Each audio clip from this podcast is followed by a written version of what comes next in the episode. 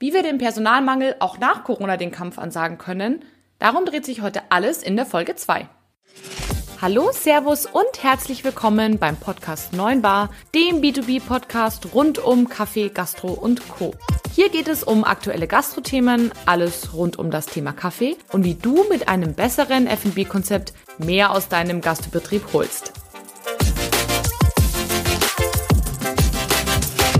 Ich muss mich vorab gleich mal bei euch entschuldigen. Ich hatte ja in der Nullfolge gesagt, dass ich die Folgen auf maximal 30 Minuten begrenze.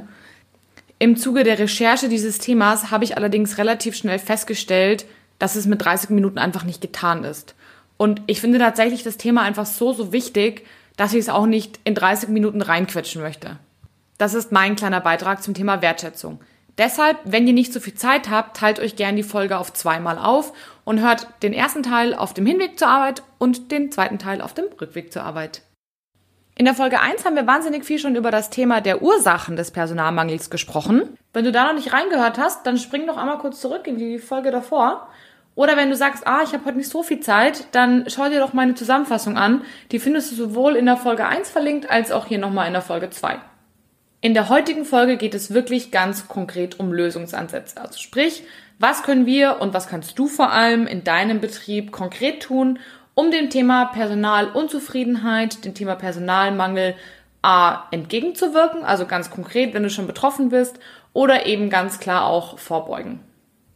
In dieser Folge fährst du ganz konkret, was sich Arbeitnehmer in der Gastronomie wirklich wünschen, wie du es schaffst, höhere Löhne für deine Mitarbeiter zu bezahlen – und last but not least, wie du es schaffst, Wertschätzung noch klarer zu transportieren.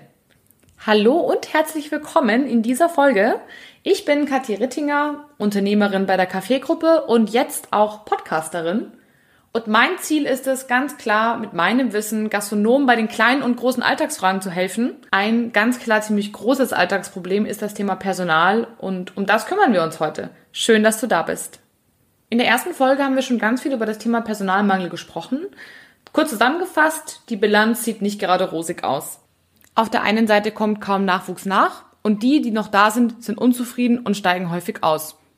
Was daraus entsteht, ist ganz einfach Personalmangel. Wichtig ist für mich, man sollte den Fokus auf das richten, was in seinem Einflussbereich liegt. Und das ist die Personalunzufriedenheit ein Stück weit zu verändern. Was sich bei meiner Recherche relativ schnell herauskristallisiert hat, sind zwei Gründe, die für die Personalunzufriedenheit verantwortlich sind. Erstens das Nettogehalt ohne Trinkgeld, was häufig kaum zum Leben reicht, und zweitens das Thema mangelnde Wertschätzung. Um die Situation noch genauer zu verstehen, haben wir die Gründe für das zu geringe Gehalt bzw. die mangelnde Wertschätzung analysiert. Herausgestochen beim Thema Gehalt sind vor allem die Geiz ist geil Mentalität der Gäste, der hohe Kostendruck im Verhältnis zur Marge bei der Gastronomie und vor allem auch ein fehlendes betriebswirtschaftliches Wissen der Gastronomen, vor allem bei Quereinsteigern.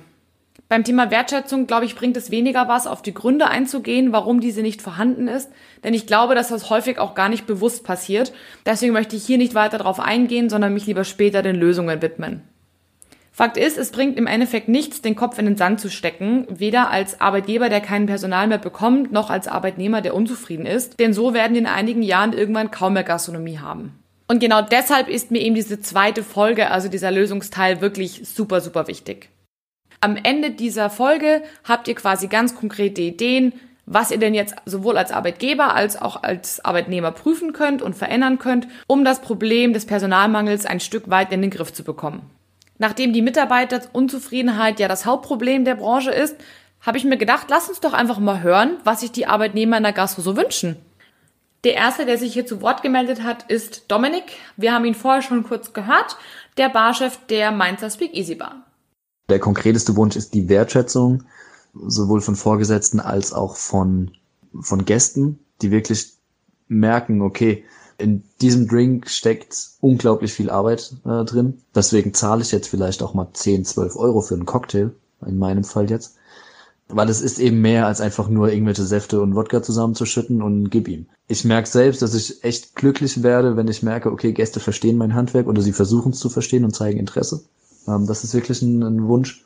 Ähm, und natürlich auch von Kollegen und Vorgesetzten, die einfach deine Arbeit wertschätzen, die sehen, okay, der ähm, reißt sich hier den äh, Hintern auf und gibt alles für, für den Laden. Wie schon gesagt, ich glaube, dass das Gehalt zweitrangig ist. Äh, klar, wie gesagt, wäre es super, wenn man ein Stück weit mehr verdienen könnte, aber ja, das, das muss nicht unbedingt. Da gibt's andere Stellschrauben, glaube ich. Und ähm, was ganz wichtig ist, finde ich, ist ein striktes Durchsetzen von Arbeitszeiten, ähm, dass man eben nicht jeden Tag 11, 12, 13, 14, 16, keine Ahnung, Stunden da steht und arbeitet, sondern ich habe in einem Betrieb gearbeitet, da war nach zehneinhalb Stunden Schluss. Da hast du alles stehen und liegen gelassen, weil du gestochen hast, die Zeit. Und wenn du einen Arbeitsübertritt hattest, einen Arbeitszeitverstoß, ähm, wurdest du selbst dafür belangt, weil es deine eigene Verantwortung ist. Und sowas ist, glaube ich, ganz wichtig in der Gastronomie. Es ist oft schwierig durchzusetzen, aber einfach zu sagen, okay, deine Arbeitszeit ist erreicht, es ist nicht mehr dein Problem. Das ist, glaube ich, ein sehr wichtiger Schritt, der gegangen werden muss. Ich muss gestehen, mich hat dieses Feedback tatsächlich ziemlich gerührt, denn sehr, sehr häufig höre ich in der Branche, na ja, die jungen Leute, die wollen halt mehr Geld verdienen, so ungefähr.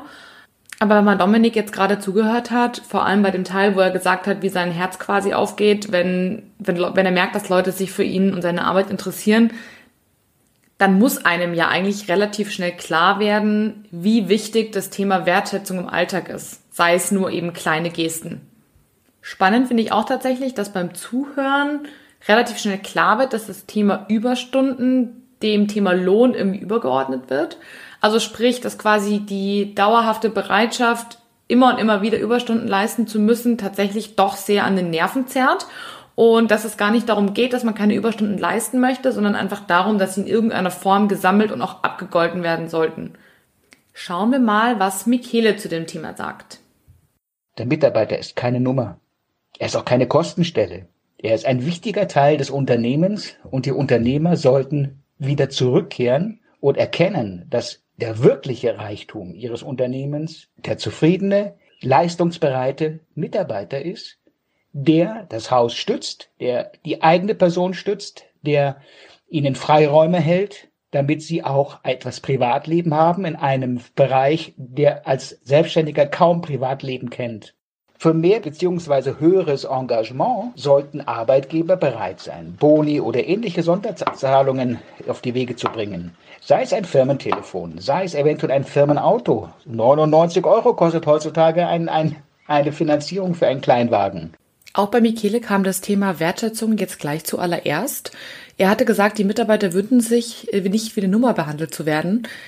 Finde ich immer wieder schockierend, dass es tatsächlich noch vorkommt. Allerdings kann ich mir schon vorstellen, dass bei größeren Betrieben mit sehr vielen Mitarbeitern man einfach auch ein Stück weit den Überblick verliert, gerade wenn viele Aushilfen da sind. Hm, wer jetzt sagt, ja, das geht ja nicht, wie soll ich mir die ganzen Leute einzeln merken? Ich habe so viele Angestellte.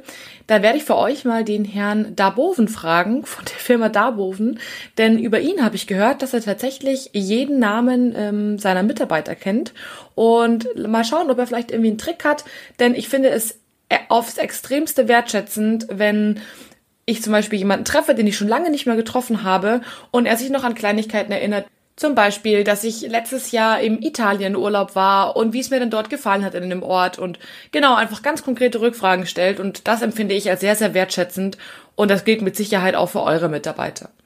Spannend fand ich auch die Erkenntnis quasi, die sich Michele wünschen würde, dass der Chef sozusagen versteht, dass wenn ein Mitarbeiter besonders glücklich ist, er in der Regel auch bereit ist, die Extrameile zu gehen für, für seinen Chef und auch eben für den gastronomischen Betrieb. Und eigentlich ist das total logisch, aber es kann natürlich gut sein, dass man das einfach im, in der Zeit sozusagen, wenn es sehr stressig ist, einfach vergisst.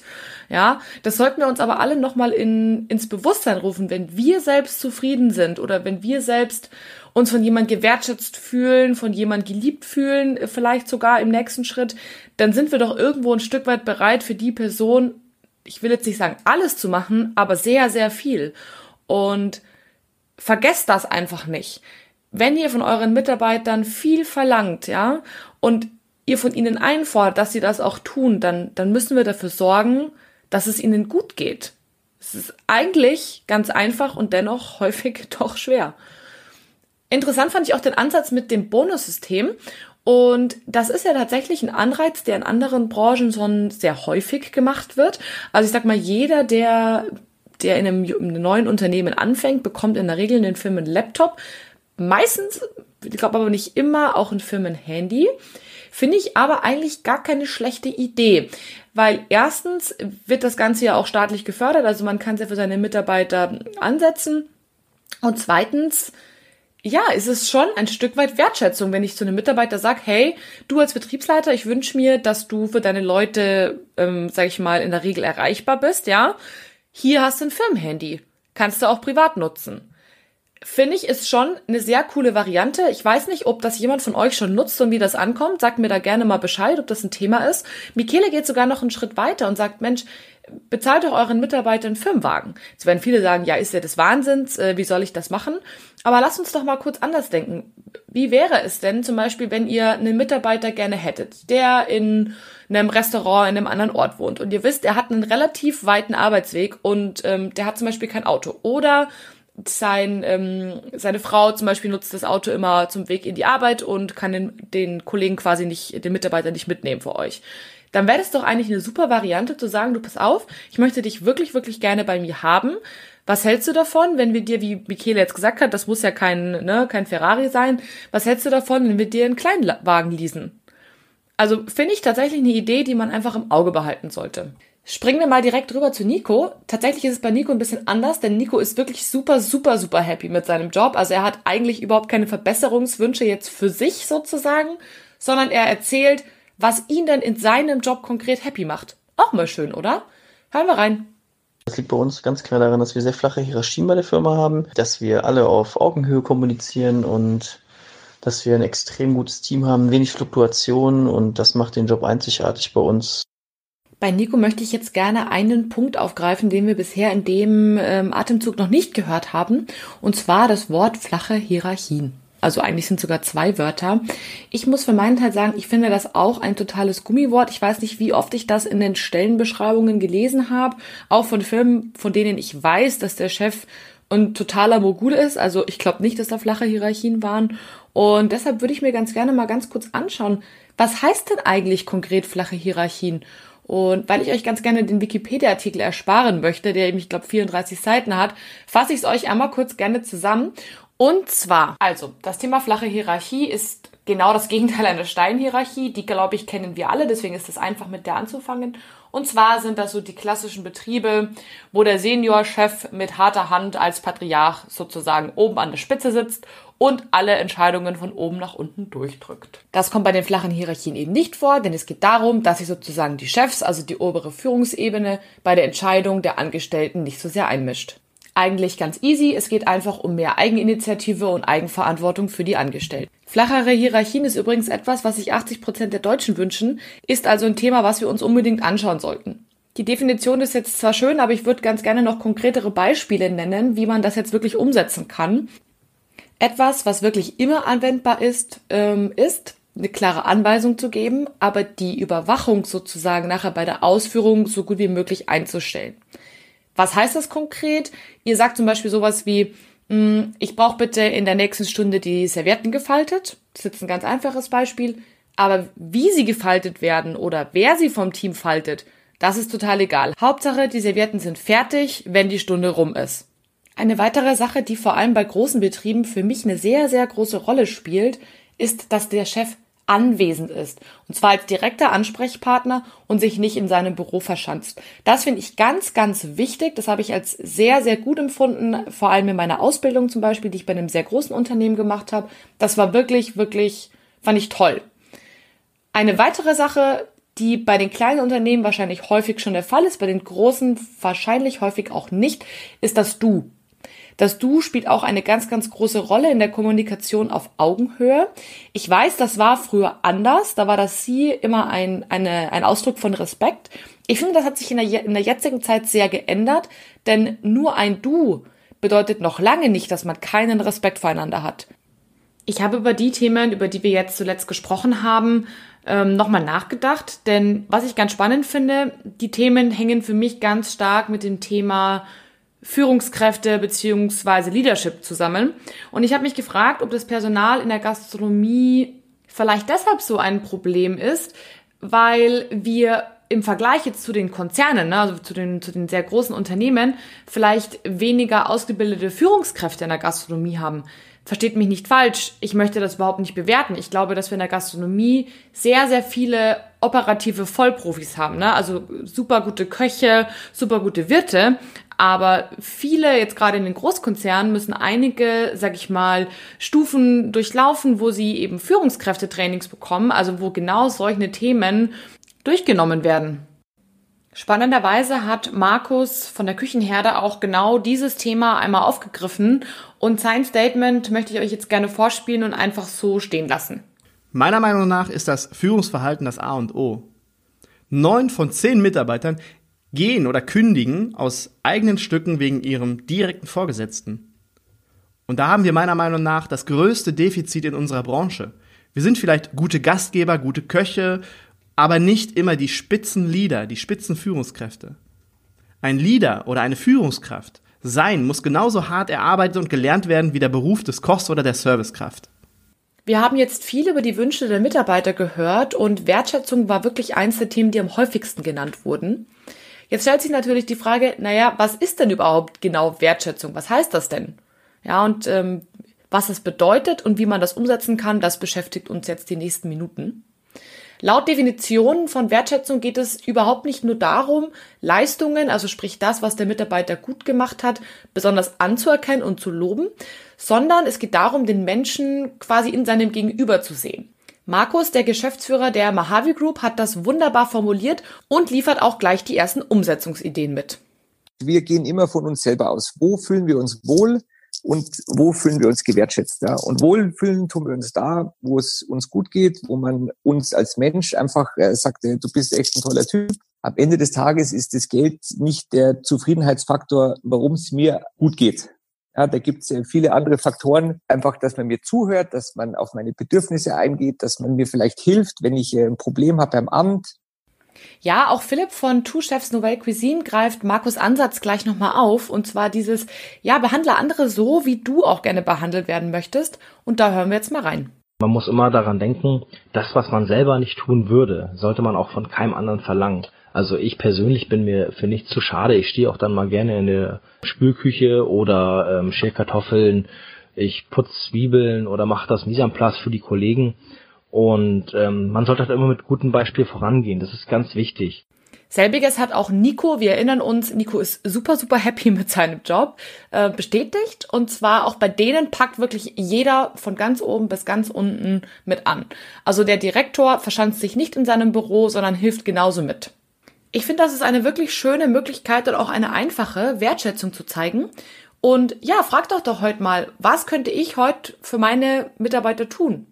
Was sind Aufgaben, wo ich heute konkret mal selbst mit anpacken kann, wenn ihr das nicht eh schon tut? Eine weitere Form von Wertschätzung, die ich persönlich sehr wichtig finde, hat Philipp auch nochmal im Gespräch mit mir erwähnt. Und zwar ist ihm ganz, ganz wichtig, dass er jeden seiner Mitarbeiter begrüßt, sie auch wieder nach Betriebsschluss verabschiedet und sich bei ihnen für den Tag bedankt. Eigentlich ist das keine große Geste, wenn wir mal kurz darüber nachdenken. Aber machen wir das wirklich jeden Tag? Gerade wenn es stressig ist, rauscht man vielleicht in seinen Laden rein und da muss ich mich auch selbst an der Nase packen. Und ja, sag ich mal, beginnt vielleicht direkt mit dem Arbeiten und wirft vielleicht ein kurzes Servus in die Runde. Aber nehmt euch doch mal kurz die Zeit und sagt wirklich jedem Mitarbeiter, hey, guten Morgen, schön, dass du da bist, wie geht's dir heute? Das ist kein großer Aufwand und dennoch bringt's wirklich wahnsinnig viel. Wir haben vorher immer wieder gehört, dass auch das Thema Überstunden etwas ist, was die Gastromitarbeiter sehr belastet. Deshalb ist es besonders wichtig, dass ja, auch wenn mal Überstunden anfallen, trotzdem den Mitarbeitern das Gefühl zu geben, dass ihr das Privatleben eurer Leute respektiert. Denn auch eure Mitarbeiter haben Familie, die haben Kinder, die haben Hobbys und sie brauchen einfach Zeit dafür. Nico fährt da folgende Ansätze. Ja, ein Mitarbeiter braucht äh, immer den Rücken frei. Das heißt, ein Mitarbeiter soll sich nicht, wenn er frei hat, Gedanken um seine Arbeit machen. Also, hat er frei, hat er frei. Ich versuche alles zu vermeiden, dass ich ihn anrufe, auch wenn ein Ausfall irgendwie stattfindet, ähm, dass ich ihn reinhole an seinem freien Tag. Das ist wichtig. Will er drei Wochen Urlaub haben im Sommer und es passt, dann kriegt er die drei Wochen Urlaub im Sommer. Das sind so Sachen, wo man den Mitarbeiter komplett mit zeigt, hey, du bist wichtig für mich und ähm, da versuche ich die halt komplett zu unterstützen. Falls ihr jetzt sagt, naja, die reden sich ja leicht. Ich habe von mehreren meiner Kunden tatsächlich mitbekommen, dass es einfach immer wieder spontan Ausfälle gibt ähm, vom Personal. Und die meisten der guten Gastronomen, mit denen ich in der Regel zusammenarbeite, meinten zum Beispiel, dass sie einen Backup-Plan haben, wenn sowas passiert, ähm, sowohl mit Aushilfen, aber eben, dass sie auch tatsächlich mal selber eine Doppelschicht schieben, bevor sie die Leute anrufen, die jetzt gerade Urlaub haben oder eben frei. Das ist natürlich nicht immer möglich und ich bin mir auch sicher, die Mitarbeiter werden nicht böse sein, wenn das einmal oder zweimal vorkommt. Aber wenn das immer vorkommt, dann wird der Mitarbeiter garantiert das Gefühl haben, dass ihr seine Privatsphäre einfach nicht respektiert.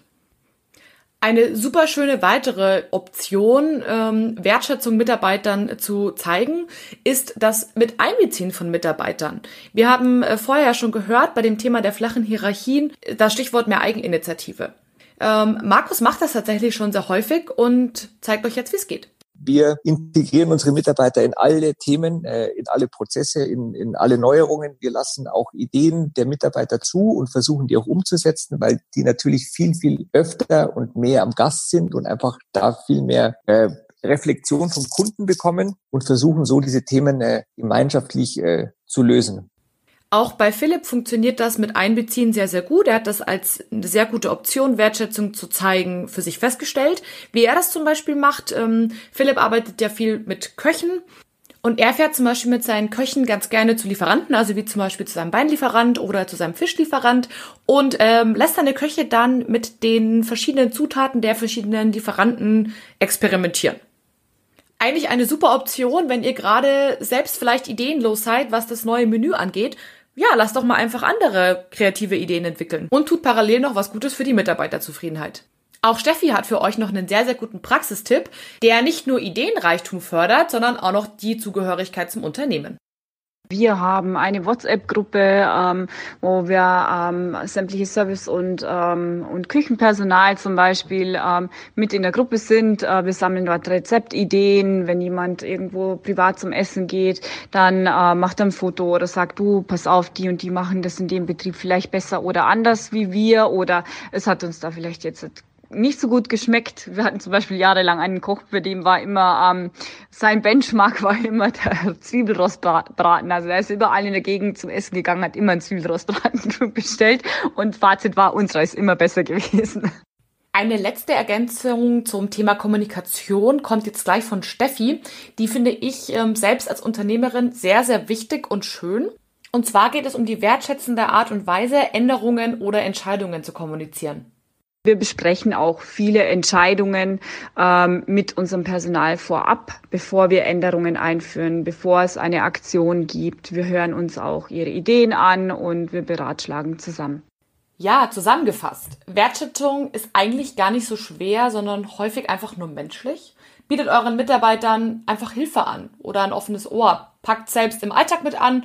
Ja, redet offen mit euren Mitarbeitern, egal ob es um Probleme oder um Entscheidungen geht Hört euch ihre Ideen an, das ist wirklich wahnsinnig wertvoll und gönnt ihnen doch einfach ab und zu mal ein kleines Goodie, wie zum Beispiel ein Geschenk zum Geburtstag.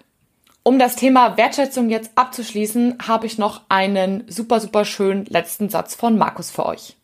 Musst Menschen echt mögen. Ja, aber das ist total, äh, total äh, simpel gesagt. Aber wenn du heute Menschen nicht magst, ja, und das ist völlig unabhängig, woher die kommen, wie die aussehen, äh, welche Hautfarbe sie haben äh, und und und. Ich glaube, was Markus noch ergänzen wollte, ist, ähm, ja, dass es dann schwierig wird. Das bedeutet, wenn du dich für Menschen nicht wirklich interessierst, also für sie als Person, dann wird es einfach ganz, ganz schwierig und dann wird es auch schwierig, authentisch wertschätzend zu sein. Das als kleiner Abschluss zum Thema. Wie wir, glaube ich, wirklich ausführlich in Folge 1 besprochen haben, ist aber nicht nur die Wertschätzung sehr, sehr wichtig für die Mitarbeiter, sondern auch ein fairer Lohn beziehungsweise auch in dem Zusammenhang bezahlte Überstunden. Ähm, wir hatten in der Teil 1 besprochen, dass der durchschnittliche Lohn in der Gastro im Vergleich zu anderen Dienstleistungen sehr, sehr gering ist. Ähm, wir gehen von circa 1800 Euro brutto im Schnitt aus und das ist für Familien ja einfach sehr, sehr gering oder auch für Alleinverdiener in, sag ich mal, größeren Städten. Ähm, ja, jetzt zu sagen, bezahlt euren Leuten doch einfach mehr Geld, das ist definitiv zu einfach gedacht, denn ich gehe fest davon aus, wäre es so leicht, dann würde es dieses Problem ja nicht geben. Ähm, wenn man dem Gehalt der Gastro auf der Spur ist, also da so ein bisschen äh, zu recherchiert, trifft man ganz häufig auf Aussagen wie, naja, das ist halt in der Gastro so oder eben auf Mitarbeiter, die erzählen, dass deren Chefs sagen, naja, mehr Zahlen ist halt nicht drin, ich hab's ja auch nicht. So.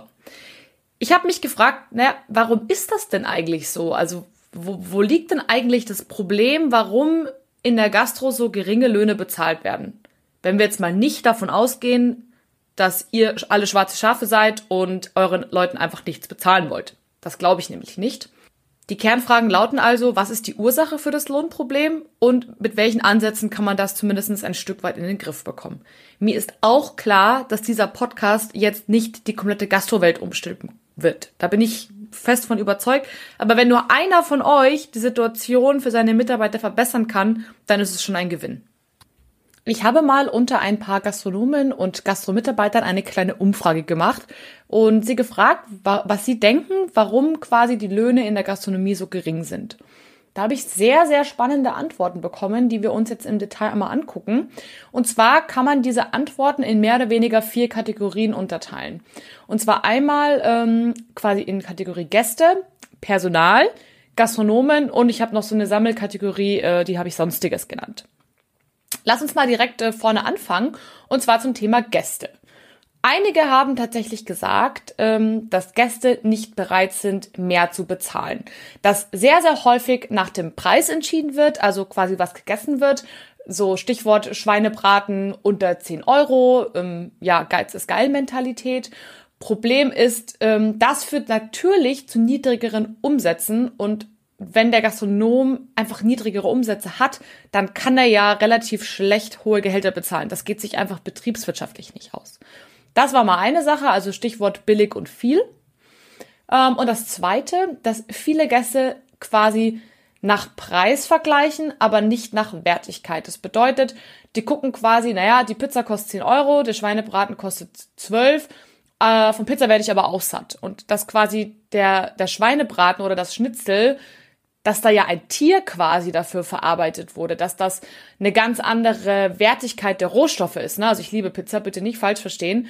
Aber dass natürlich das Tier und die Beilage, sag ich mal, wie ein Kartoffelsalat, ja, wo, wo Gurken drin sind, wo Zwiebeln drin sind und so weiter und so fort, dass das was ganz anderes ist, als jetzt zum Beispiel eine Pizza Margarita. Dass da einfach quasi nicht ähm, weitergedacht wird, als eben die Produkte zu vergleichen mit dem Preis, aber eben nicht die Wertigkeit dahinter.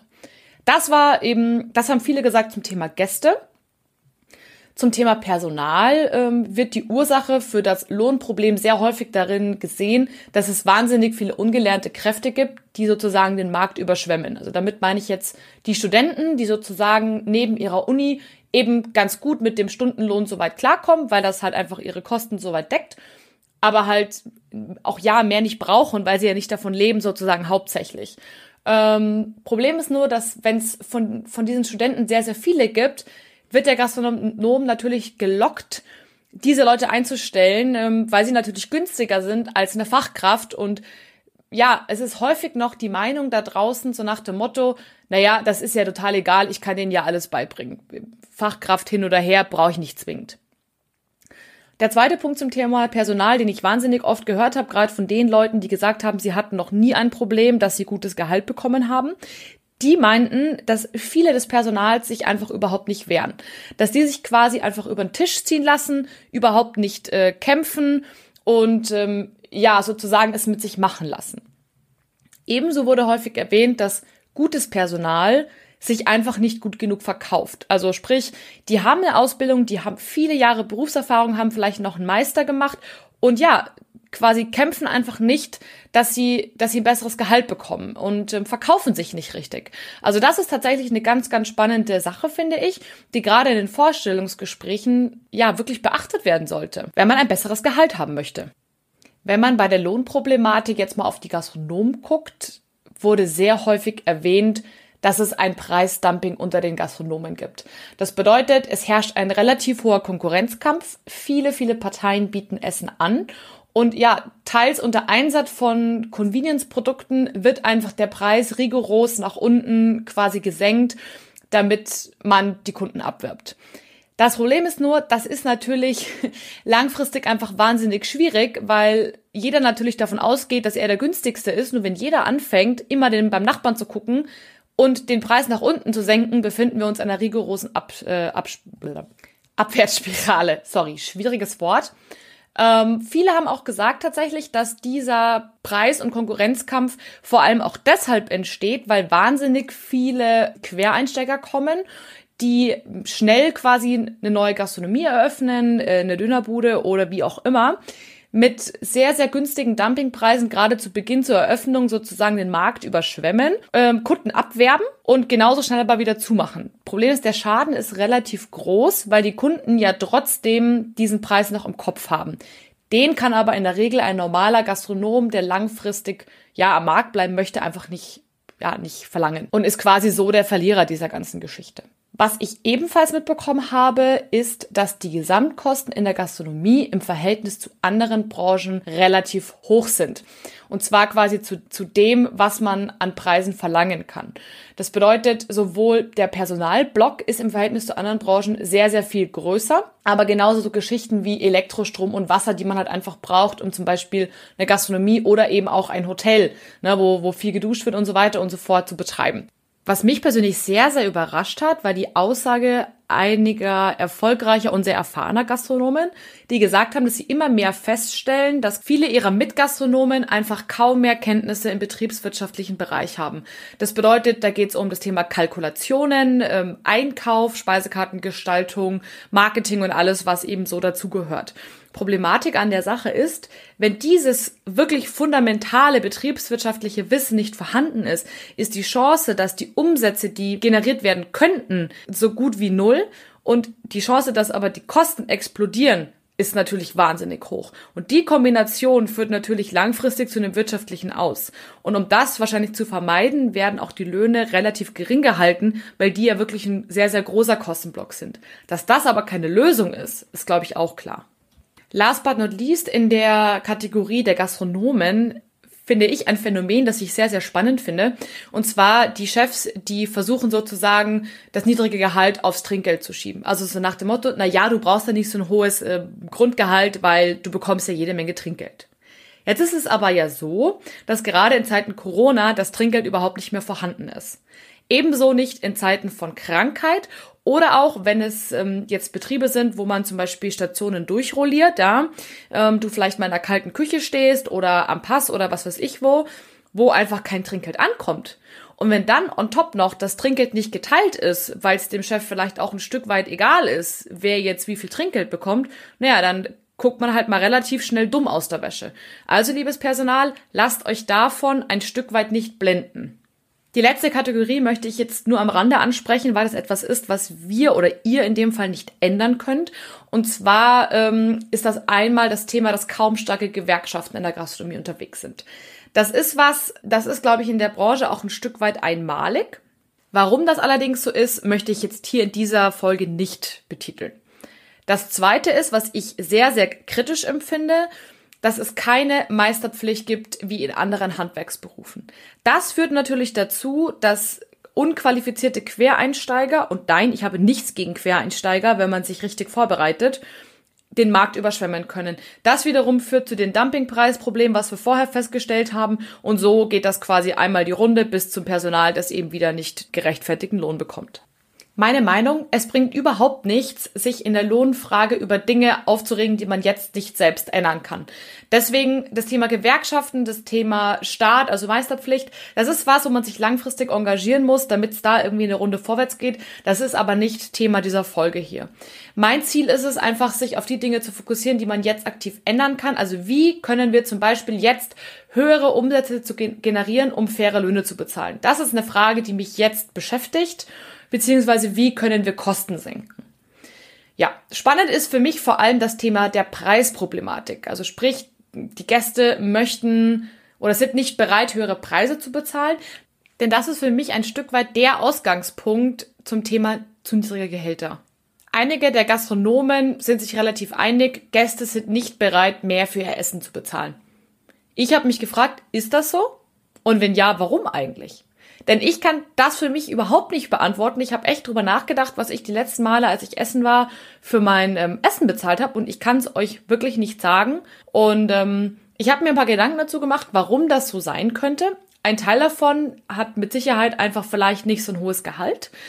Haben vielleicht, ähm, hat Familie, mit der sie zum Essen kommen, ne? vielleicht zwei bis drei Kinder.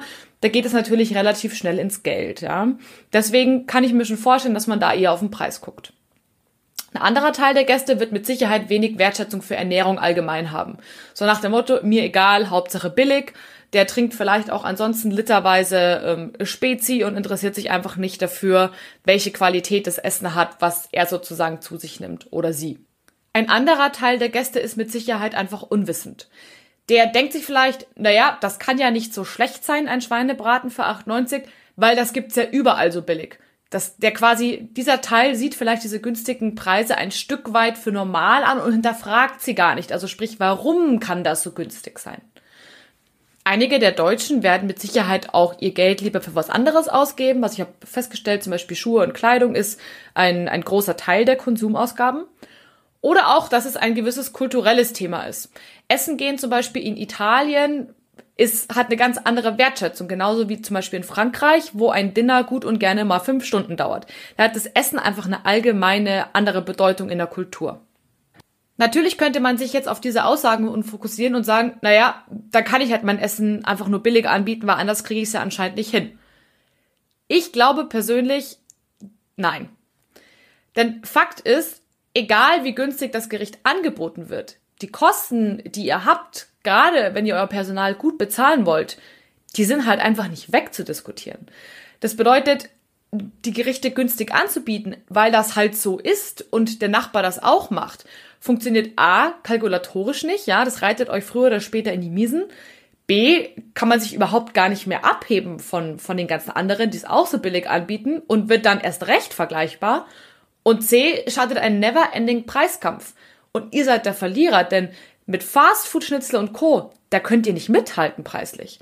Und die Zielgruppe, die wirklich, wirklich billig will, die werdet ihr nie zufriedenstellen. Also das ist einfach so. Denn die werden immer jemanden finden, der es billiger anbietet.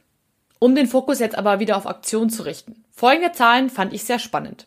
Fakt ist, jedes Jahr steigen die Kosten für Konsumausgaben. Also sprich, das, was wir halt so mit unserem Geld, was uns überbleibt, in irgendeiner Form anstellen. Das heißt, in der Regel ist das Geld da es wird nur für was anderes ausgegeben. Zum Beispiel ähm, für Schuhe und Kleidung, ja. Da sind in den letzten Jahren die Ausgaben um circa fünf Prozent gestiegen. Für Autos und Treibstoff für über acht Prozent. Das heißt, die Aussage, es kann einfach nicht mehr Geld für Essen gehen ausgegeben werden, ist schlicht und einfach nicht korrekt. On top beginnt definitiv ein Umdenken in Deutschland. Es gab eine Studie Anfang des Jahres von, von der ARD. Jeder Zweite in Deutschland findet Lebensmittelpreise zu billig. Und auch interessant, der Umsatz von Bio-Lebensmitteln, die wohl wissentlich teurer sind, hat sich in den letzten zehn Jahren mehr als verdoppelt. Weiterhin sind Diskussionen zum Beispiel über Klimawandel, über Fleischkonsum, Müllvermeidung etc. in aller Munde. Also man, man liest es ja wirklich überall. Trends wie Regionalität sind auch überall zu finden. Also selbst in den Discountern findet man jede Menge regionale Produkte zu deutlich höheren Preisen. Last but not least eine Aussage, die man sich auf der Zunge zergehen lassen sollte. Die Ausgaben in der Gastronomie, also sprich das Geld, was die Deutschen jedes Jahr bei euch lassen, steigt von Jahr zu Jahr.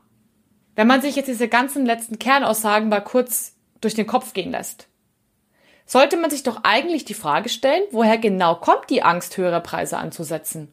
Ist es schlichtweg eine Annahme, dass das nicht geht? Oder habt ihr wirklich mal eure Gäste befragt? Denn ich bin fest überzeugt, dass das geht. Zu dem Thema Gäste hat Markus von der Küchenherde einen ganz spannenden Kommentar abgegeben, den ich euch auf gar keinen Fall vorenthalten möchte. Denn der trifft's, finde ich, so ziemlich genau auf den Punkt.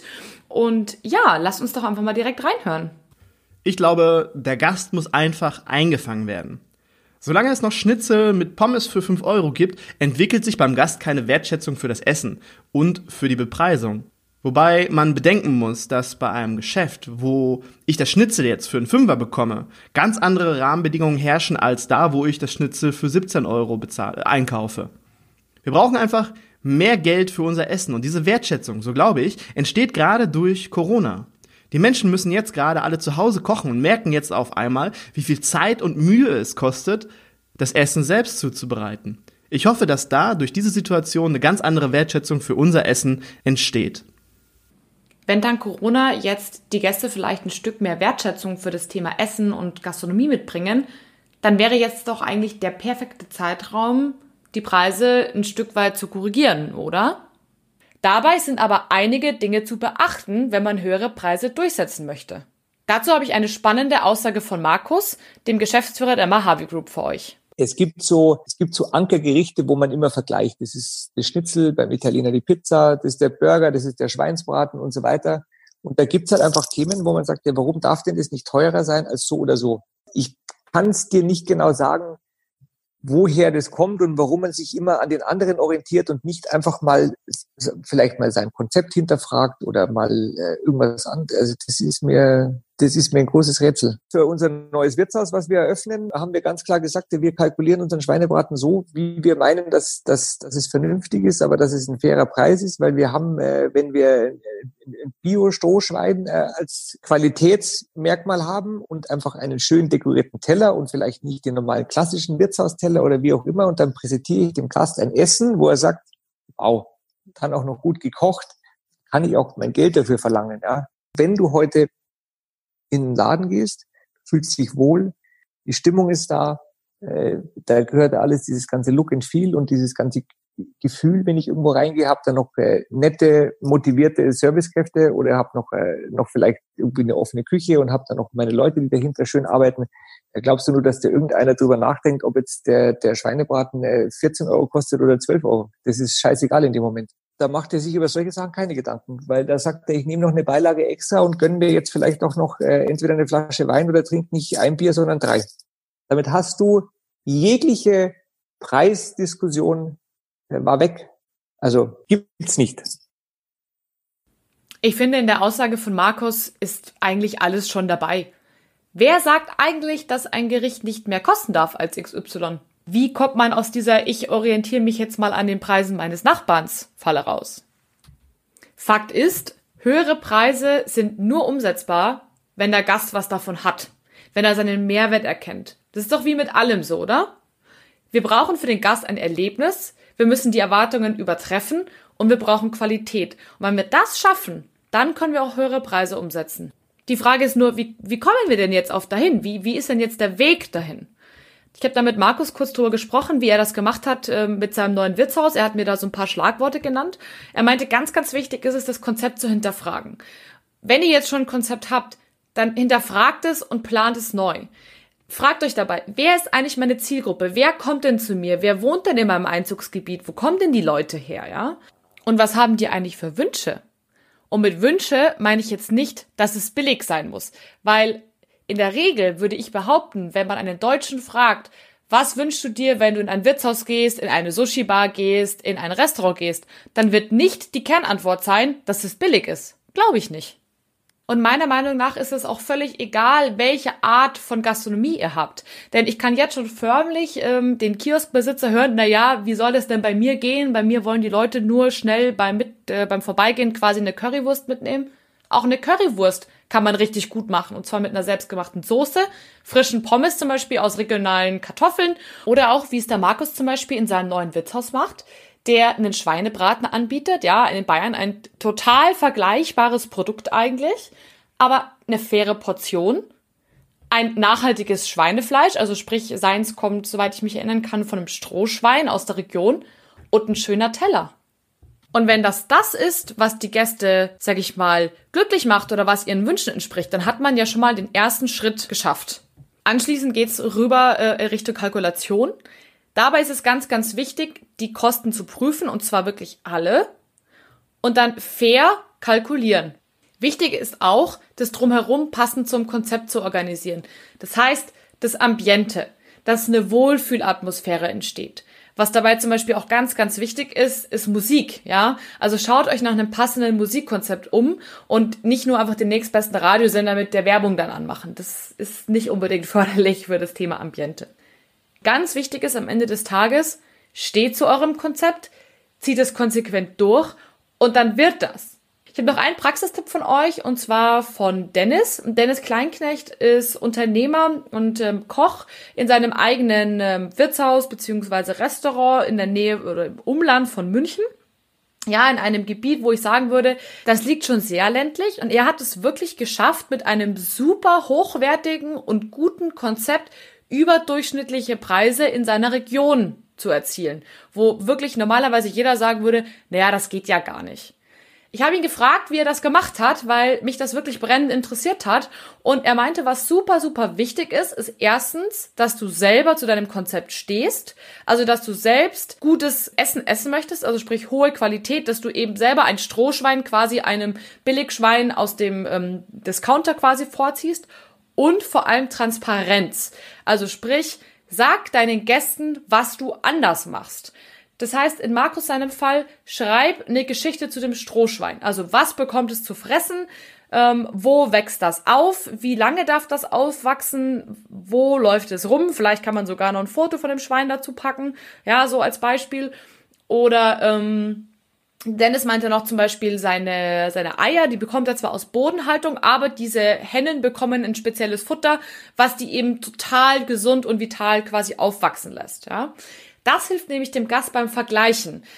Denn eins ist ja irgendwie klar und auch verständlich, wenn der Gast bei dir einen Schweinebraten bekommt für 8,90 Euro und beim Nachbarn für 9,90 Euro und er hat überhaupt keine Informationen, warum er sozusagen jetzt einen Euro mehr bezahlen soll und ein Euro ist jetzt ja noch, sage ich mal, verhältnismäßig wenig, na, dann wird er das auch nicht tun. Ja? Wenn er in beiden Objekten eine ähnliche Deko bekommt, ähnlich missmutige Bedienungen und vielleicht noch am Ende des Tages ein ähnliches Bier, ja? Warum soll er dann mehr bezahlen? Wird er nicht machen. Mit der Transparenz eures Konzepts, ja, was ja dann quasi besser ist als ein Durchschnittskonzept, macht es dem Gast aber sehr einfach zu verstehen, warum er mehr bezahlen soll. Und das hilft nicht nur in der Umstellungsphase, äh, quasi wo ihr jetzt euer Konzept ein bisschen neu orientiert, sondern auch langfristig, denn Gäste, die sozusagen eure Preise in Kombination mit dem sehen, was ihr anbietet, ja, also mit quasi den, dem Hintergrund der ganzen Geschichte und tendenziell vielleicht eher Billigheimer sind, ja, die werden euch einfach wegbleiben. Aber genau diese Gäste wollt ihr ja eigentlich auch nicht haben. Am Ende des Tages geht es aber wirklich nur, wenn ihr eurem, hinter eurem Konzept steht. Das heißt, wenn ihr dann wirklich mal einen Gast habt, der aber meckert, so nach dem Motto, ja, bei euch ist aber der Schweinebraten teuer, dass ihr dann auch ruhig und konsequent argumentiert, warum das so ist. Und dann nicht eingeschnappt sein, sondern wirklich den Gast freundlich darauf hinweisen, was er bei euch für Mehrwert bekommt. Und in der Regel, zumindest ist meine Erfahrung im Vertrieb, wenn Menschen wissen, warum sie Geld bezahlen und für was sie Geld bezahlen, sind sie in der Regel auch relativ schnell zufrieden. Ich habe vorher bei der ähm, Besprechung der Ursachen des quasi Lohnproblems zwei Punkte angesprochen, die ich persönlich nicht so erwartet hätte, aber von denen ich jetzt absolut überzeugt bin, dass sie sehr, sehr wichtig sind. Und zwar ist das einmal der Punkt Kalkulation und einmal der Punkt Marketing. Beides ist absolut unabdingbar, wenn das Ziel mehr Umsatz und zusammenhängend bessere Mitarbeiterlöhne wirklich das Ziel ist. Sehr erschrocken hat mich, dass wirklich Gastronomen, die langjährig am Markt sind, sagen, dass sie feststellen, dass dieses Wissen aber sehr, sehr häufig gar nicht vorhanden ist und auch dementsprechend gar nicht umgesetzt wird. Wenn ihr also wirklich langfristig etwas ändern wollt, schaut euch im Zuge eures neuen Konzepts oder auch wenn ihr das Konzept jetzt mal grundsätzlich nicht verändert, eure Kalkulationen an. Passt das alles? Ist das realistisch kalkuliert? Denn Fakt ist, wer mehr bietet, kann auch mehr verlangen, ja? Folgenden Kommentar von Markus zum Thema Kalkulationen möchte ich euch hier nicht vorenthalten. Naja, das ist ein, das ist ein, ein Rattenschwanz der Verkettungen. Ja, das ist äh, also wir öffnen keinen Laden, ohne dass wir nicht jedes Gericht und jedes Getränk äh, sogenannte Herstellungskostenberechnung machen. Ja, weil dann habe ich einfach, ich weiß, für was ich das einkaufe, welchen Preis. Ich weiß, was ich für einen äh, prozentualen Faktor ich da draufziehen kann. Dann weiß ich explizit an jedem Gericht oder jedem Getränk, was verdiene ich denn da dran. So, dann hast du einen Laden und dann, äh, dann fängst du an, ähm, äh, sag mal, rückwärts zu rechnen, was erwarte ich mir für einen Umsatz, ja, in der Lage mit Anzahl der Sitzplätzen und, sage ich mal, Öffnungszeiten und mit welchem Konzept. Und dann gehe ich halt einfach mal her und sage, was habe ich denn überhaupt an Wareneinsatz? Und wie viele Leute kann ich mir denn überhaupt leisten, damit ich auf einen vernünftigen Personaleinsatz komme und dieser, dieses, dieses, was man früher mal hatte, dieser Personaleinsatz von 35 oder noch drunter Prozent, ist ja heute nicht mehr aktuell, wenn man mal ganz ehrlich ist. Äh, wenn einer unter 40 Prozent kommt, äh, ist er wirklich gut. Ja, wirtschaftliche, also dieses betriebswirtschaftliche einmal eins, ähm, das sollte ich schon beherrschen. Also das geht ja dann auch los. Äh, äh, Lieferantenmanagement, äh, wie viele Gastronomen gibt es? Die haben äh, acht Lieferanten oder mehr. Ja, das, äh, wenn ich das natürlich eindampfe auf nur ein paar, kann ich bessere Preise verhandeln. Ich habe größeres Umsatzvolumina und und und. Also das sind halt alles so Themen. Äh, da ist halt dann auch der Unternehmer gefragt. Ja, und äh, wenn natürlich das alles nicht stimmt, ja, und ich erwirtschafte nicht den Umsatz und ich merke natürlich, jetzt kann ich, oh Gott, jetzt was bezahle ich jetzt zuerst? Meine Löhne oder bezahle ich zuerst meine Lieferanten? Ja, das ist halt, und was schiebe ich vor mir her? Und dann kommt vielleicht noch ein schlechter Sommer oder was auch immer für Themen kommen oder Corona, genau, und dann wird die Luft natürlich, äh, dann wird die Luft schon am Ende des Tages wird die schon sehr, sehr dünn. Neben dem Thema Kalkulationen ist aber ebenso das Thema Marketing, also sprich Homepage, Google, Facebook, die Newsletter, aber auch Offline-Themen, also wie das äh, Thema zum Beispiel Betriebsbekleidung, super, super wichtig. Und ich glaube, kaum ein Thema hat wirklich so viel Nachholbedarf. Das sehe ich wirklich täglich da draußen, wenn ich unterwegs bin, bei der Akquise zum Beispiel, bei der Kaltakquise, wo ich ganz viel in Läden reinlaufe, wo ich mir häufig denke, es ist so schade, dass man da noch nicht mehr gemacht hat, weil da wird so viel Geld liegen gelassen auf diesem Weg. Was besonders wichtig ist, und das ist ein Praxistipp nochmal von Markus, seht euch nicht als Wirtshaus, Restaurant, Sushi Bar, wie auch immer, sondern seht euch als Marke. Also sprich, was macht euch aus? Denn egal wie gut ihr seid, es kommt keiner, wenn keiner davon weiß. Also sprich, wenn keiner weiß, wie gut ihr seid und wenn man das nirgendwo nachlesen kann. Wer jetzt sagt, so einen neuen modernen Schmarrn braucht man doch nicht, dem möchte ich gerne die Aussage von Dennis Kleinknecht, über den wir vorher schon gesprochen haben, ans Herz legen. Denn als ich mit ihm die Woche telefoniert habe, hat er gesagt, er ist so dankbar, dass er so viel Geld und so viel Zeit in Marketing in den letzten Jahren, glaube ich, hat er gesagt, investiert hat.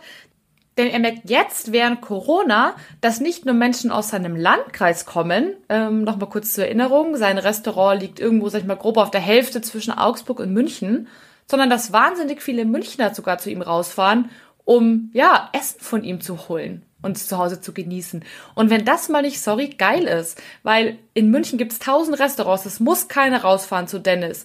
Aber er hat's geschafft mit seiner Qualität und mit seinem kontinuierlichen, sich mal dranbleiben an dem Thema Marketing, dass Münchner Spitz bekommen haben, was für ein fast, also wirklich faszinierend gutes Essen bei ihm gibt.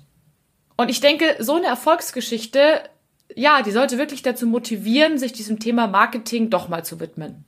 Wer jetzt sagt, äh, sowohl beim Thema Kalkulation als auch beim Thema Marketing, boah, ich glaube, ich habe da doch ein bisschen Nachholbedarf oder ich möchte einfach mal schauen, ob ich das alles so richtig mache oder ob es da noch Verbesserungsbedarf gibt, holt euch Hilfe. Wirklich, es gibt ganz, ganz tolle Fortbildungsmöglichkeiten dazu und ich packe euch ein paar in die Show Notes. Last but not least möchte ich nochmal zum Thema zurückkommen, um das es eigentlich die ganze Zeit heute schon geht, und zwar zum Thema Personal. Und spannenderweise ähm, hängt der Mitarbeiter auch wieder mit dem Thema Ambiente zusammen. Dazu hat Markus eine ganz interessante Schlussfolgerung für euch. Der Gast, der von außen deinen Laden betritt, der spürt es.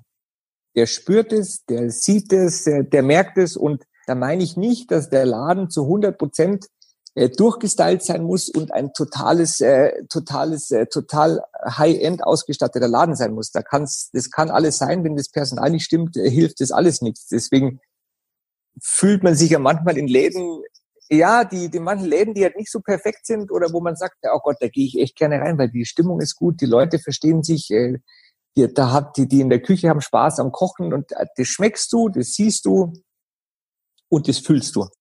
Die Aussage von Markus fand ich wirklich mega, denn das zeigt ja, dass das beste Konzept einfach nicht funktioniert, wenn die Mitarbeiter nicht geschult, schlecht bezahlt und ja, vor allem noch schlecht gelaunt sind. Denn eigentlich ist es klar, wenn Mitarbeiter nicht wirklich gut bezahlt werden, ja, werden sie mit Sicherheit nicht freudestrahlend Gäste bedienen und wenn sie keine Schulung bekommen ähm, zu gewissen Themen, zum Beispiel zu einem Schnaps oder so, werden sie mit Sicherheit auch kaum Zusatzverkäufe tätigen. Vielleicht, weil sie keine Lust haben, aber wahrscheinlich auch, weil Wissen und Sicherheit fehlt. Zusatzverkäufe sind aber extrem wichtig, um Umsatz zu erhöhen. Und ja, wer jetzt nicht selbst schulen kann, nutzt doch die Schulungsangebote eurer Lieferanten. Denn die sind wirklich zuhauf da. Das habe ich wirklich bei allen, sag ich mal, Gastronomen, mit denen ich jetzt gesprochen habe, gehört. Die Weinlieferanten, die Kaffeelieferanten, die, ähm, die Küchenbauer, da ist wirklich wahnsinnig viel Anschulungsangebot da. Nutzt das. Schult vor allem bitte euer Stammpersonal, natürlich auch eure Aushilfen, aber vor allem euer Stammpersonal, denn wenn ihr einen Stammgast wollt, dann braucht ihr vor allem gutes, freundliches Stammpersonal. Einen Punkt, den ich auch immer wieder höre, wenn es ums Thema Schulungen geht, denn auch ich biete ja Barista-Kurse an, ist, naja, die Leute gehen ja dann wieder und dann habe ich mein Geld zum Fenster rausgeschmissen für die Fortbildung. Das möchte ich jetzt nicht weiter kommentieren. Tatsächlich hat nämlich der Philipp dazu eine ganz, ganz spannende Aussage getroffen. Die möchte ich euch nicht vorenthalten. Was passiert, wenn wir halt in Personal investieren, was Fortbildung angeht, und diese verlassen das Unternehmen? Und die wichtigere Frage bei der ganzen Nummer ist eigentlich, was passiert, wenn wir es nicht tun und diese bleiben? Das, glaube ich, trifft den Nagel schon ziemlich auf den Kopf, denn am Ende des Tages ist nichts schlimmer, als wenn ihr unausgebildetes Personal habt, das einfach viel zu wenig Wissen hat für das, was es jeden Tag tut. Wenn wir die letzte halbe Stunde jetzt nochmal zusammenfassen, es ist möglich, die Leute besser zu bezahlen, indem man höhere Preise erwirtschaftet. Ich glaube, Markus von der Mojave Group und Dennis aus seinem Restaurant sind wirklich sehr, sehr gute Beispiele, denn beide sind nicht in einer Metropole, beide haben es geschafft, höhere Preise zu erzielen und beide haben es geschafft, ihre Leute gut zu bezahlen. Das geht aber eben nur, wenn ich ein durchdachtes Konzept habe, gute Kalkulationen, ein schönes Wohlfühlambiente und ein gutes Marketingkonzept. Und ja, das ist natürlich jetzt wahnsinnig viel und man fragt sich, oh Gott, wo soll ich nur anfangen? Aber ich glaube, wenn man wirklich Baby Steps macht, also kleine Schritte und dafür kontinuierlich dran bleibt, dann schafft man das auch. Wer jetzt aber rechnen kann, wird auch relativ schnell feststellen, wenn ich am Ende des Tages mehr Geld brauche, um mein Personal zu bezahlen, kann ich auf der einen Seite nicht nur höhere Preise verlangen, sondern könnte ja auch anfangen, Kosten zu reduzieren. Das ist quasi die zweite Möglichkeit, um Geld für höhere Löhne, ich sag mal, freizuschaufeln. Wichtig ist aber, dass man nicht die Kosten reduziert, die quasi dann ähm, als Endergebnis auch noch die Qualität vermindern. Also es ist nicht der Sinn, quasi Personalkosten stark versuchen zu senken, indem man zum Beispiel nur Aushilfen auf ähm, 450 Euro Basis einstellt. Abgesehen davon, dass das meistens nicht wirklich günstiger ist, wird sich aber eure Qualität im Personalstamm verschlechtern und das wird der Gast früher oder später auch mitbekommen. Das ist also nichts in der Sache. Einfache Beispiele, wo ihr zum Beispiel ähm, mal drüber gucken könnt, ob ihr da vielleicht noch Ressourcen habt zum Geld sparen, ist einmal das Thema Wareneinsatz. Prüft gerne mal eure Speisekarte und schaut, sind da vielleicht sogenannte Ladenhüter drauf, die tendenziell relativ selten bestellt werden oder gibt es Gerichte, wo ihr merkt, hm, da müssen wir am Ende des Tages doch immer einiges wegwerfen? Ja, das ist, glaube ich, mal eine ganz einfache Methode. Eine zweite Methode, die Markus auch vorher kurz angesprochen hat, schaut mal auf eure Lieferanten. Ich bin kein Fan davon, Lieferanten auszubeuten, vor allem weil ich auch selbst einer bin und ja, ich muss auch irgendwie überleben, sondern es geht darum, Lieferanten zu bündeln. Ich habe viele Kunden, die zum Beispiel ihr komplettes Kaffeemaschinenkonzept über uns abbilden, auch wenn das verschiedene Maschinen sozusagen ähm, beinhaltet, weil sie dadurch eben in der Regel bessere Preise generieren können, als wenn sie jeden Maschinentyp bei einem anderen Händler kaufen. Ist eigentlich ganz logisch, dennoch wird es, glaube ich, häufig vergessen. Schaut da doch mal drauf. Ebenso ein spannendes Thema ist das Thema Strom und Wasser, was vielleicht für zu Hause relativ normal ist. Also zumindestens kenne ich das so, dass man da mal guckt, was ist so der günstigste Strom und ähm, ja überhaupt Energieanbieter. Vielleicht ist das ja auch was, was ihr in eurem Laden mal machen könntet, falls ihr das nicht eh schon getan habt. Man, es ist aber wirklich immer wieder interessant, das habe ich zumindest festgestellt, dass doch wirklich viele Leute bei ihrem regionalen Stromanbieter sind und dafür aber vielleicht deutlich mehr Geld bezahlen, als sie eigentlich müssten. Im zweiten Schritt könnt ihr euch mal den indirekten Kosten zuwenden. Also sprich den Kosten, wo ihr jetzt nicht konkret eine Rechnung dafür kommt, sondern die sich halt so leise einschleichen und summa summarum irgendwie aufsummieren. Ja, das erste ist zum Beispiel Stromfässergeräte. Hört euch gerne mal dazu meine erste Episode an, wo es um das Thema nachhaltige Kaffeemaschinen geht. Da könnt ihr zum Beispiel ähm, Tipps und Tricks absahnen, wie man den Stromverbrauch seiner Kaffeemaschine reduzieren kann aber auch der Kühlschrank und viele andere Küchengeräte, die gibt es heutzutage auch schon in deutlich stromsparender. Vielleicht gibt's ja da noch Nachholbedarf. Ähm, eine weitere Option, die ich sehr, sehr schön finde, ist Portionen zu prüfen. Also sprich, werden die Portionen bei euch in der Regel aufgegessen oder kommt da häufig was zurück?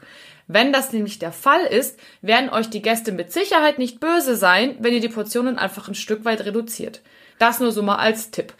Ebenfalls könnt ihr euch mal eure Prozesse anschauen und vielleicht Dinge outsourcen, die zu viel Zeit kosten. Ein ganz klassischer ähm, Fall ist zum Beispiel das Thema Marketing, haben wir vorher schon kurz darüber gesprochen.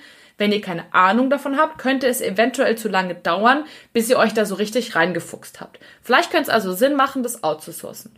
Ebenso so ein klassisches Thema, die Buchhaltung. Bevor ihr stundenlang damit verbringt, den ganzen Kram zu machen, überlegt euch doch, ob ihr es zum Steuerberater gebt.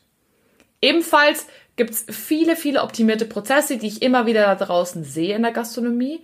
Wie zum Beispiel, dass es wahnsinnig lange Laufwege gibt. Ähm, es wird wahnsinnig viel Stift und Zettel benutzt. Jetzt ist aber zum Beispiel der Schweinebraten aus, also muss die Bedienung nochmal zurücklaufen und sagen, sorry, der Schweinebraten ist aus. Hätte sie aber vielleicht vorher schon wissen können, wenn ein gewisses Maß an Equipment da ist. Es gibt zum Beispiel, ähm, ich glaube, von der Firma Orderman ähm, ein Gerät, was quasi kommuniziert mit der Küche, also sprich, Schweinebraten ist aus, die Küche nimmt's raus und am Orderman ploppt es sozusagen auf, dass es kein Schweinebraten mehr gibt. Das heißt, die Bedienung kann den äh, Schweinebraten nicht aufnehmen. Das ist zum Beispiel so eine Option.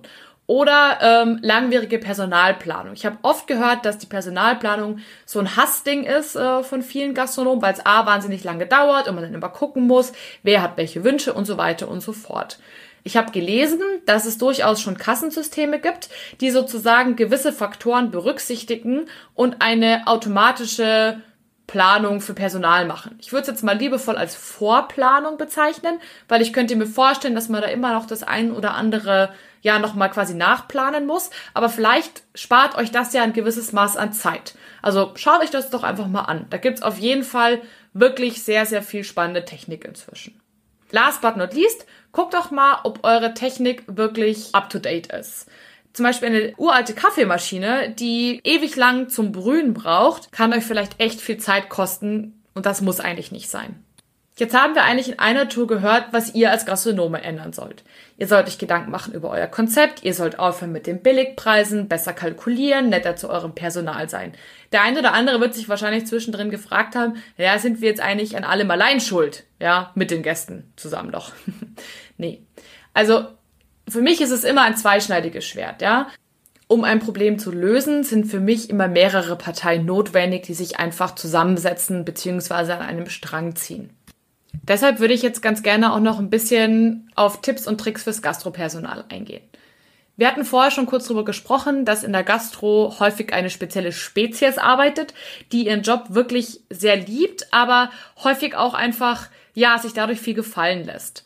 Fakt ist, wer etwas will, der kann sich nicht einfach darauf verlassen, es zu bekommen. In der Regel muss derjenige es fordern und er muss es auch wert sein. Ja? Das, das klingt jetzt ein bisschen hart, aber man kann nicht nur auf den Putz hauen und sagen, naja, wir werden so scheiße bezahlt, Entschuldigung für den Ausdruck, äh, und auf der anderen Seite sich nicht, nicht wehren und kein Gespräch mit dem Chef einfordern oder gar auf der anderen Seite quasi nicht bereit sein, eine Ausbildung zu machen und zu sagen, oh, die drei Jahre spare ich mir, ich habe keinen Bock zu lernen. Das funktioniert einfach so nicht. Liebes Gastropersonal, wenn ihr ein besseres Gehalt wollt, und das kann ich wirklich gut verstehen, dann schaut, dass ihr euren Chefs einen Mehrwert bietet und den auch wirklich konsequent kommuniziert. Beweist es ihnen. In der Gastro-Facebook-Gruppe zum Beispiel habe ich von einem Koch gelesen, der gesagt hat, er kannte das Problem nicht, quasi zu wenig Gehalt zu bekommen. Und ich habe ihn gefragt, naja, wie kann das denn sein? Und er meinte, naja, er wusste halt immer, dass er was kann, denn er hat sich gut ausbilden lassen, er hat viel gelernt. Und wenn ein Chef nicht bereit war, ihm das Gehalt zu bezahlen, dann hat er quasi ausgemacht, er macht einen Probearbeitstag und er kreiert ein Menü. Er war Koch äh, in, in seinem Fall und hat quasi bewiesen, was er kann. Und er hat vorher mit seinem Chef quasi ausgemacht, ich zeig dir, wie gut ich bin. Und wenn du meinst, nach diesem Tag, ich bin es wert, dann möchte ich bitte auch das Gehalt haben, was ich einfordere. Und damit hat er gute Erfahrungen gemacht. Wenn jemand gesagt hat, nee, ich möchte dir trotzdem das Gehalt nicht bezahlen, dann hatte er aber auch den Mut zur Veränderung und ist weitergezogen. Letzteres ist ähm, auch eine Aussage, die ich mehrmals gehört habe, unter anderem auch von Mario, dem Koch, von dem wir vorher schon gehört haben. Der hat mir auch gesagt, er hatte immer den Mut, zu sich selbst zu stehen und quasi auch mal einen härteren Weg zu gehen und damit aber wirklich in einem Job zu arbeiten, wo er sagt, ich fühle mich wohl bei einem Arbeitgeber, wo es einfach Spaß macht. Summa summarum, wenn ihr die Schulungen nicht habt, wenn ihr die Ausbildungen nicht habt, die ihr braucht, um besser bezahlt zu werden, falls euch das zum Beispiel ein Arbeitgeber in Anführungsstrichen vorwirft, holt sie nach. Und wenn er dann immer noch sagt, nee, ich bin aber nicht bereit, euch besser zu bezahlen, dann ist es nicht der richtige Arbeitgeber von euch. Denn wenn ihr eure Bildung richtig einsetzt, werdet ihr zu höheren Umsätzen für den Gastronomen führen und das kann ja dann wirklich nur fair belohnt werden.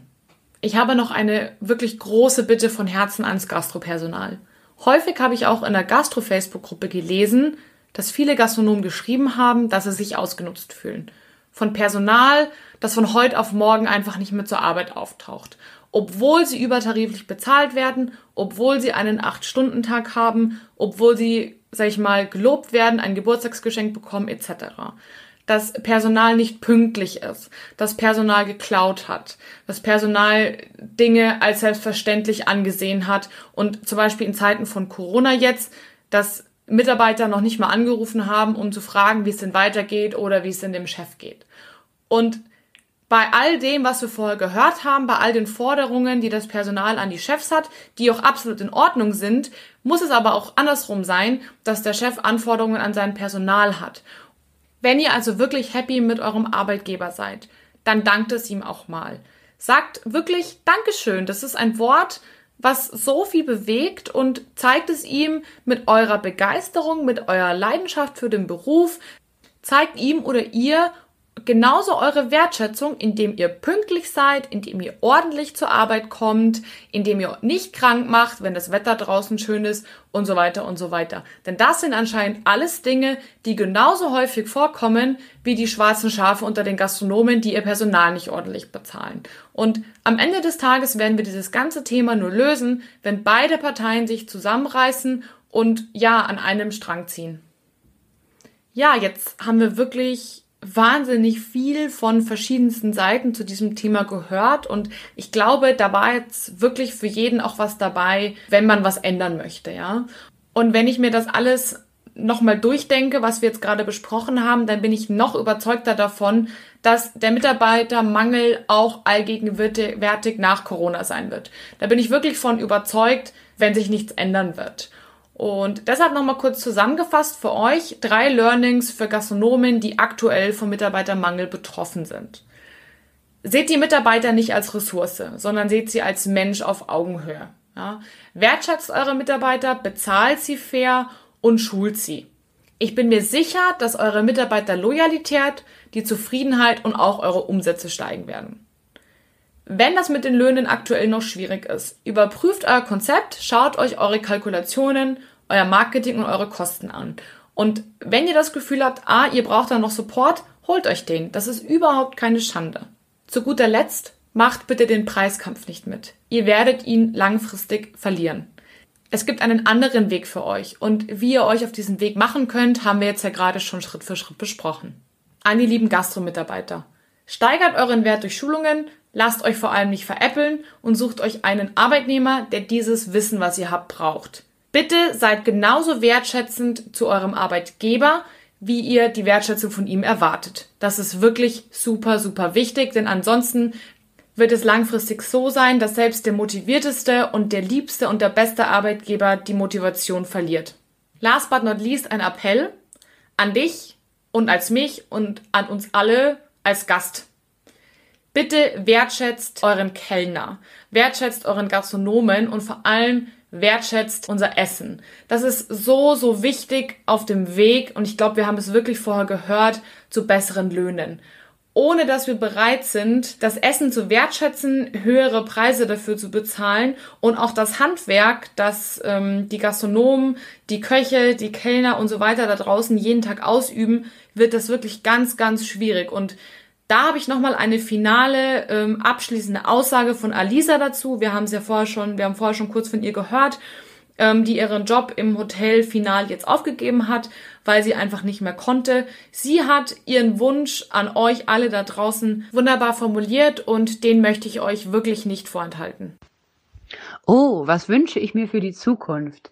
Ich würde mir von den Arbeitgebern beziehungsweise einfach nur von den unterschiedlichsten Abteilungsmanagern, Leitungen, ja, Leiterinnen wünschen, dass sie sich Zeit nehmen, die sie natürlich nicht haben, aber dass sie sich fünf bis 15 Minuten Zeit nehmen für jedes einzelne Teammitglied, um so rauszufinden, was ist eigentlich das individuelle Ziel und die Motivation äh, meines Mitarbeiters, meiner Mitarbeiterin, warum führt sie diese Tätigkeit aus, was kann ich tun, um sie zu fördern, um sie an ihr Ziel zu bringen. Ich denke, so hätten wir eine viel, viel schönere Unternehmenskultur in allen gastronomischen Betrieben.